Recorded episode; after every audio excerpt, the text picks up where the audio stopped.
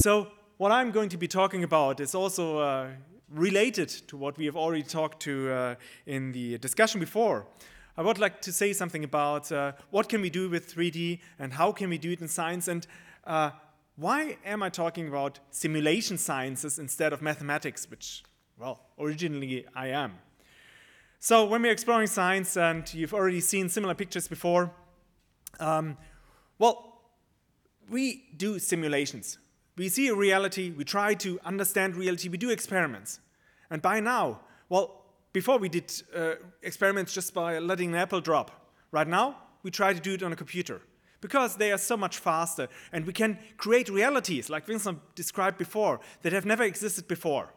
And by creating these, uh, these alternate realities, which could be models of something that has hopefully a resemblance to reality, um, we get uh, results. And these results, first of all, are just numbers. Computers do numbers. They start counting from 0 to 1, and by having models for how we can represent uh, numbers, we get to some results. And these numbers we have to interpret. Well, and that's the, well, where mathematicians start and computer scientists. And computer science also originates from mathematics. We have to think about how we can treat these numbers. And one way is to create visualizations. Well, the other way is creating charts and tables. But visualizations is something very intriguing. It's, it helps us understanding something, and it helps us also to uh, bring insight to what the numbers mean. But of course, if we use a sledgehammer, just create errors uh, of the data, it's not bringing us further. We would like to get more insight into the data, and we have seen this before. So another reason why we would like to have these visualizations is not only um, to get insight into what was computed, but also to compare to reality. And one really nice example is also from medicine. It is uh, by creating the visualizations in a way that the uh, surgeons or uh, people from medical, under, medical engineering can understand, they can tell us, well, this looks real what you're computing there. Of course, we can try to measure and compare the results. For instance, uh, we can measure the difference in pressure between the aortic valve and uh, somewhere else in the aorta and compare it to our results. But one image gives us a lot more information. We can sh show this to a surgeon, to uh, our medical doctor, and he can say, yes, that's what I think and to my experience really happens in the nose. And so uh, it makes a lot of sense to progress in these kind of simulations and this validation verification is very important because we shouldn't try to just do something just use as well just try to use 3d we have to find out if it really helps and see what's the benefit out of this. So and it was already mentioned before using these kind of visualizations is a way of communicating. It's kind of overcoming language barriers like I said before, the medical doctor, if I show him numbers, he will say, What does it mean? And you've seen the, uh, in the talk about science vision, you've seen the talk about uh, a huge uh, uh paper crowded with text and numbers. Well, uh, someone who isn't from the field, he just will look at the pictures. And if the pictures are well done, and that's not an easy task, it's about thinking how to represent things, how to represent the information, how to show what's really behind it. And it's not always objective, it's always a bit subjective. It's like if you're doing, using false, col false colors. Well, sometimes you have to do it, but if it's green, blue, or red, it changes our impression. But we have to deal with it. We have to learn how to use it and how to get the best out of this. And these overcoming these language barriers is it's worth doing. And um, it also makes clear, and that, that's also the point where we use these false colors to identify the points of interest to show this is the important part. This is the case, and we've seen uh, before in an, uh, the simulation in the aorta where there was uh, this was this this uh, small pipe uh, which was bent, and there was this, this small area where was a bit less space. That's the interesting part. Because of this uh, smaller part there, the person, and it was a small girl, isn't uh, yeah, isn't that good at doing sports, will maybe have trouble later on in their age. And these are the areas we have to highlight, we have to show. And the visualization can help us doing this. But of course, we scientists and all the others won't use it if, it if it isn't easy to use, if we have, and we have to had the discussion before, um, have to use a lot of time to explain something, well, it's not worth doing so. So, what is this simulation science? I didn't say mathematics, I said simulation science. Well, what's behind that? What's behind is we have to work, work in an interdisciplinary way. We have to work together between mathematics, computer science, bioengineering, bioengineering, meteorology, energy research. And what joins us together, beside that we all do 3D, is uh, we are in the science of doing simulations. And you've seen the circle just in talk before. Um, how do we treat problems? First of all, there's reality. And the way we mathematicians look at reality, well, these are more formulas than you, than you have seen before, but it's, it's exactly the same thing. We try to reconstruct reality into a model. This model isn't really representing the reality perfectly, but it's reduced to the parts that are, first of all, important for us, and the parts that will influence the simulation. Well, we hope that our first try to create such a model is quite well, giving us the model we do the computation on. But of course, it will turn out if we do the simulation, we run the computer on the model. Of course, there's a lot of steps in between, we've just seen. Uh, it depends if it was well done, if we get any results, and if the results are meaningful at all. But how do we know if it's meaningful or not? This is the point where we try to do some visualizations.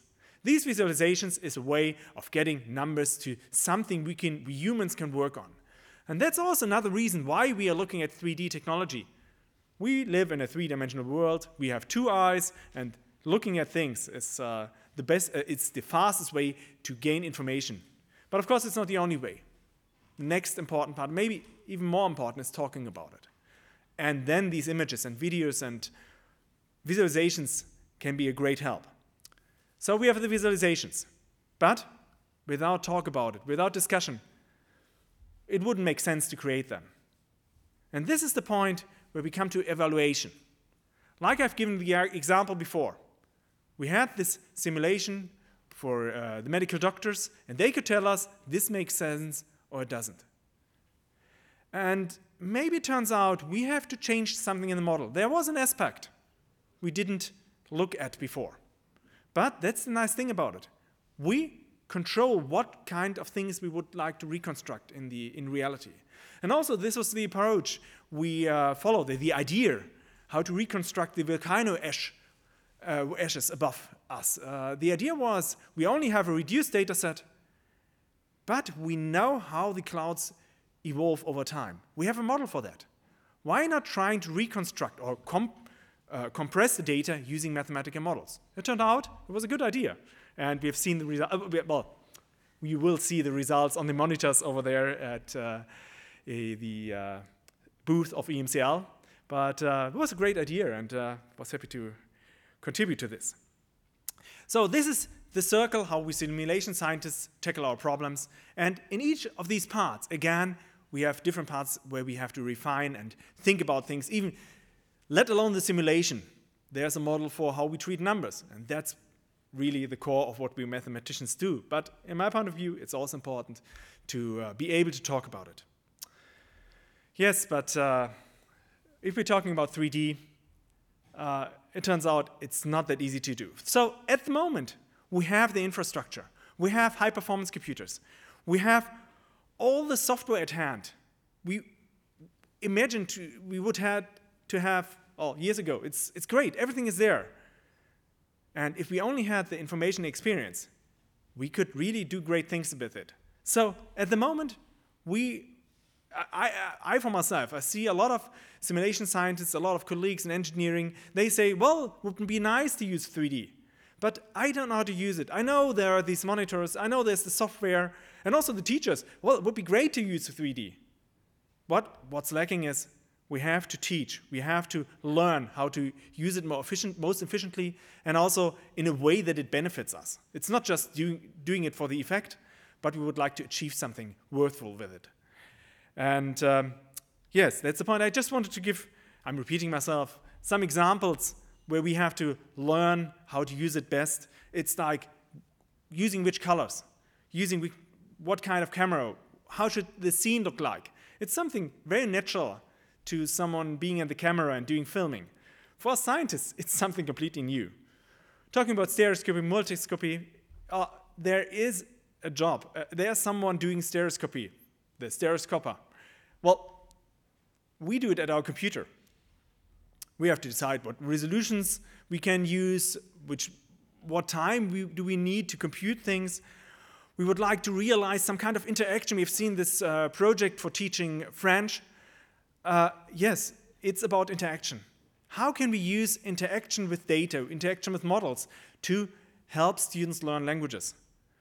Another important topic, and I cannot stress uh, this enough, is how to quantify uncertainty. Because all measurements we do, they are uncertain. There is no absolute truth in, in measurements and uh, results. So, how can we show this? But most important, and this is also something we've learned from the uh, Science Vision project, how to tell the story. And this is a very small point, but telling a story is very important for all the scientists because it's not only telling a story to fellow uh, scientists, but also to the public. So, what is driving us? On the one hand, we have seen the progress high performance computing has made. On the one hand, computers have more and more cores. We have thousands of computers in our hand. At the same time, we get mobile devices that, that have computing power. We have the cloud. How can we benefit from this? How can we use it the best way? Uh, I, I'm giving here an open question. I can't give the answers. But it's changing fast. And we have always to adapt what's available uh, on the market, what's available, uh, what technology is there. And it's, uh, it's, it won't stop. We always have to learn. The next thing is we have to collaborate. We have to work together with different disciplines to learn from each other. Because, for example, it's uncertainty quantification in, in uh, uh, medical appliances. That's something very important, and it's not really introduced into this. And on the other hand, if we do a computer tomography, it's always uncertain. There's an uncertain database you do your operations on, you do your radiation on. There's something we should put in between. And that's a field of study at the moment, which we cannot solve without collaboration. And last but not least, and that's also related to uh, the storytelling, is how to show what we are doing. And not just because we think we should be telling this, not because we are financed by the public or by some company that uh, thinks it's good to show what we're doing. No, the public is interested what the science is doing. If there was only a way to see what they're doing, it's just natural. Kids, children, there was uh, uh, an open door for uh, uh, um, kids from. Um, uh, Die Maus today at ZKM. They had the chance to see what the scientists in the acoustic laboratory are doing. Kids are interested, and adults as well. As only, if only there's a way to understand what they're doing, and that's also very important why we have this new institution for scientific communication, to show what scientists are doing. So, last but not least, we scientists are not only working for ourselves, but in society. So, it's the last talk in this row, and uh, one motto was uh, making the invisible visible. That's something we traditionally do. If you go to our booth, you also see geo exploration, how to find old oil fields without drilling into the oil. How, and we've seen other examples. We, we've talked in the discussion also about minimally invasive surgery. But can we also do the opposite? And getting it beyond, can we make the visible invisible? Well, yes, we can. And that's very interesting. As soon as we can build new structures, they are called metamateria. It's something like you see with the 3D printers over there in, the, in this booth. Using metamaterials, we can construct material that behaves differently, behaves just the opposite that we expected. For instance, light is bent into the other direction. And if, if you can do something like this, you can suddenly build a cloaking device. So building cloaking devices, it's already a lot of engineers are doing this. And uh, what I would like to show you here is something new. It hasn't been done, such kind of cloaking devices, for so-called inhomogeneous medium. So if you have, for instance, air and water, how can you build a cloaking device for such two-layered medium? Well, up to now, we didn't know. But as we could do a simulation, we now know how we can build it. And, well, like uh, we've seen before in the talk about, uh, uh, yeah, cells killing other cells and uh, uh, this uh, fascination about having eight hours of measurements of seeing how the cells are working. This is something which makes us mathematicians very lucky. Just seeing these images, it's working how that we can build cloaking devices even for yeah two-layered for inhomogeneous medium. That's something. Uh, well, for you it might not be that interesting, but I, for myself, I just love this picture here. Last but not least. of course, there are always different interests. I'm a mathematician. I like to talk to you. I like, like to learn from you. I always have my own interests as well. But I think if we work together, if we learn from each other, uh, there's a lot we can benefit from. And uh, we would like to tackle the future and uh, use the technology and influence that technology lies before in front of us. Thank you very much.